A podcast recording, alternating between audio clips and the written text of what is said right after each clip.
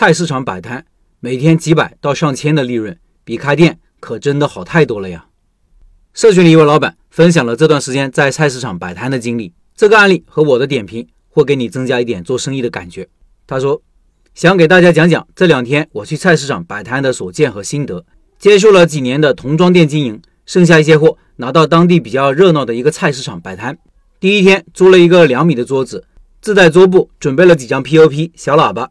第一天卖了一千五左右，第二天租了两张桌子，连同衣服鞋子摆上，卖了两千不到吧。第三天卖了两千六左右，今天不是太好，只卖了一千多。当然，衣服全部都是以出库存为主，都是不计成本，亏钱的很多。明天想重新换个市场摆摆看。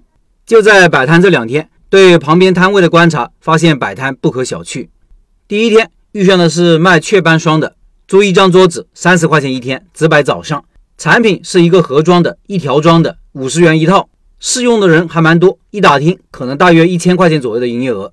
第二天遇上的也是雀斑霜，但牌子就完全不一样了。租了两张桌子，六十块钱租金，卖一百元两套，还送一套，一百元三套产品。第二天这位卖了接近两千的营业额。第三天也是头天的卖雀斑霜的，卖了一千五左右的销售。第四天遇上的是卖膏药的，有四个品种，还有电池，租了两张桌子。膏药十块钱四盒，电池十元两百。中途打听卖了八百块钱，最后收摊应该是一千块钱。电池老板说今天生意最差，以往都是一千到两千的销售额。菜市场的小生意成本很低，销售额却让我没想到。收摊一个小推车就拖走，我的童装呢是他们的四五倍的量，而且销售时一个人根本应付不过来，时间也短，七点到十二点就结束经营了，搞得我们都想长期转战菜市场了。仔细算算这几位老板的收入，每天最少有几百到上千的利润，比开店可真的好多了。以上是这位老板的分享。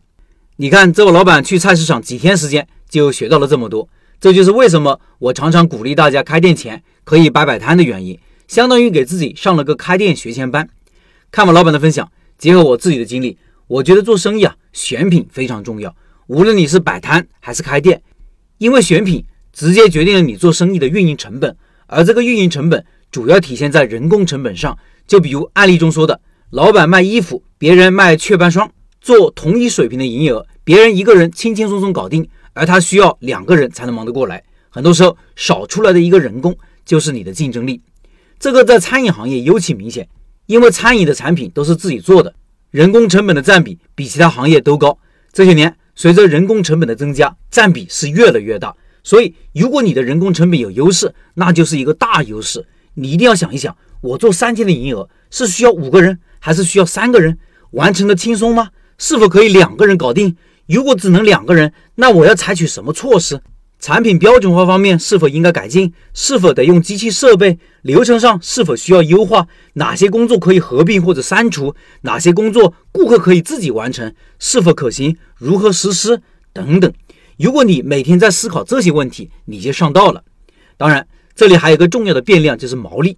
在思考这些问题的过程中，要把毛利也考虑进去。不同的产品毛利是相差很大的，毛利和人工也要相互匹配的。一般来说，毛利高，人工成本可能会高；毛利低，人工成本就可能相对较低。餐饮的毛利就高于其他行业，但是需要的人工也高。不过，这是一个行业性的总结。假如你做到了毛利高，人工需要却比较低。你就比其他人更有优势。比如你看中一个产品，毛利像餐饮一样，但是需要的人工却像超市便利店一样，那就能享受很长一段时间的红利。现实中也许很少这么极端的案例，不过在成本设计的道路上，你要越极端越容易赚钱。最后，现捞卤味拜师学艺，现在正在报名中，还有优惠名额，感兴趣的老板扫码了解详情，音频下方有二维码。